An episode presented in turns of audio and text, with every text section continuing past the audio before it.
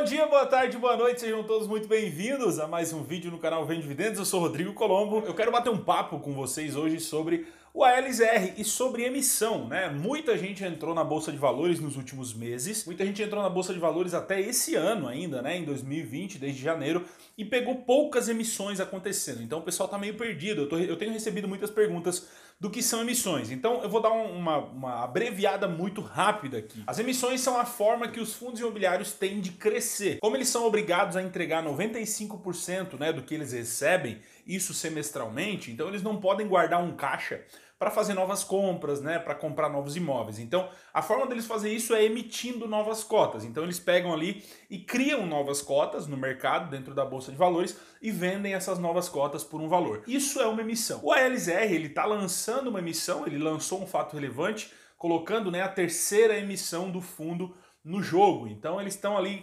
querendo é, colocar no mercado mais um milhão e mais 1 milhão 348 mil cotas novas que vão sair no valor de 111 reais, com as taxas vão sair no, no valor aí de 115 reais. O fundo hoje tem um patrimônio de aproximadamente 300 milhões, né? E vai passar a ter basicamente 500 milhões se a emissão passar por inteira. Então o fundo vai crescer com essa emissão. E é para isso que uma emissão funciona. No caso do ALSR, ela é uma emissão que a gente chama de uma emissão 476, ou seja, é uma emissão voltada para investidores qualificados. Então, as únicas pessoas que vão poder participar dessa emissão das novas cotas serão quem já é cotista, exercendo o direito de preferência, e investidores qualificados através das sobras, né, através das cotas que serão direcionadas para ele. Então, se você é um cotista do ALSR, nos próximos dias você vai receber na sua corretora um direito de preferência. O que é um direito de preferência? É um ticker, né? Você vai ver que na sua corretora vai aparecer, por exemplo,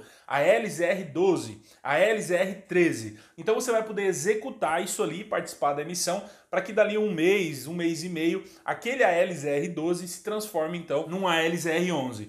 A forma que você vai fazer isso é entrar em contato com a sua corretora e dizer, olha, eu tenho aqui cinco direitos de, de preferência do ALZR e eu quero exercer. E aí a corretora vai dizer, beleza, então você tem que ter aqui 700 reais, né? 115 vezes a quantidade que você tem até o dia X. Você vai deixar aquele dinheiro lá, a corretora vai fazer lá, a, o, vai exercer o seu direito, vai pegar esse dinheiro e depois de um período eles vão entregar isso para vocês. Um dos pontos importantes que eu quero trazer para vocês aqui do ALZR, né? O porquê que eu gosto tanto do ALZR, o porquê que eu falo tanto do ALZR, tem alguns motivos. Dentro do regulamento tem algumas coisas que me chamam a atenção, mas também tem algumas coisas que vocês precisam ficar atentos para entender a forma que o fundo vai trabalhar. Uma das coisas que me chama a atenção nele, né? Uma das travas, que eu digo não é trava porque trava geralmente remete a algo ruim, né? Uma das, das configurações do fundo que estão lá dentro do regulamento da LZR é essa que você está vendo na tela, quando fala dos ativos-alvo, né?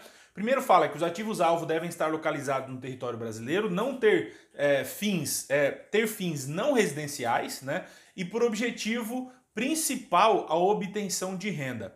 Depois fala que os ativos-alvo devem estar performados no momento da sua aquisição, ou seja, o locatário já deve ter sido comprometido a realizar o pagamento da locação, independente de qualquer condição futura que não tenha sido imposta pelo adquirente. Ou seja, em resumo, né, o ALSR ele pode comprar imóveis performados apenas. Ele pode buscar imóveis, ele pode comprar imóveis apenas performados, que já tem um inquilino, já tem um contrato rolando, ou seja, ele não vai poder desenvolver, ele não pode fazer nada fora da obtenção de renda, tá? Um outro ponto importante que a gente pode falar é da política de exploração dos ativos, né? Tem aqui algumas regras, algumas configurações também voltada pro locatário, né? Para a pessoa que está alugando o, o, o, o, imóvel, né? Então, só para você ver, o locatário ou o seu controlador deve possuir classificação de risco de longo prazo igual ou superior a A menos no caso de ratings, né? Então aqui fala sobre ratings de crédito, de classificação de risco. Tem que ser empresas com uma classificação bem alta, não pode ser empresa que tem problema financeiro, não pode ser empresa que tem uma classificação com menos de A. Né? O segundo ponto, faturamento anual do último exercício igual ou superior a 500 milhões de reais, ou seja, não pode ser empresas que tenham faturamento menor, menor que esse, então são empresas já é, bem colocadas no mercado, empresas que já têm um know-how, né, um, uma base sólida um patrimônio líquido no último balanço auditado igual ou superior a 100 milhões de reais, ou equivalente na moeda de origem. Então, o foco deles é ter é, imóveis de renda focado em inquilinos de qualidade, inquilinos que tenham uma qualidade de entrega, né, uma qualidade é, é, de, de colocação no mercado muito grande. Um outro ponto fala sobre os ativos-alvo devem estar alocados por meio de contratos atípicos com é, prazo residual mínimo na data de aquisição de 5 anos. O ALZR é focado em contratos atípicos e os contratos né, na compra do imóvel deve ter de no mínimo 5 anos. A média do fundo hoje é de 9 anos, né, mais de 9 anos. Então, para você ver, é um fundo focado em longo prazo, em renda, tá, em imóveis já performados e na compra né, com inquilinos já bem estabelecidos, inquilinos com uma boa base. O, o, o motivo de eu gostar tanto da LZR é isso, né? Para mim que gosto de viver de renda, gosto de não me incomodar né, com o fundo imobiliário, eu gosto de fundos assim. Naturalmente, nós estamos vendo os fundos irem né, para é, desenvolvimento, para alavancagem. Isso eu acredito e sempre acreditei que vai ser normal no mercado brasileiro. Mesmo eu não gostando dessa ideia, eu acho que eu vou ter que me acostumar, eu já estou tendo que me acostumar com essa ideia, mas o ALZR ainda é um que tem isso em regulamento. Isso pode mudar? Pode. Uma hora esse regulamento pode mudar se os cotistas definirem fazer dessa forma. Esse regulamento pode mudar e pode então ocorrer né, esse, esse, essa mudança. O fundo talvez uma hora pode vir a desenvolver, pode vir a alavancar, enfim, a gente não sabe como as coisas vão acontecer no futuro. Porém, hoje é isso que está escrito em regulamento, esse é o foco do fundo, tá? Então eu queria deixar isso aqui para vocês, explicar um pouquinho sobre o LZR,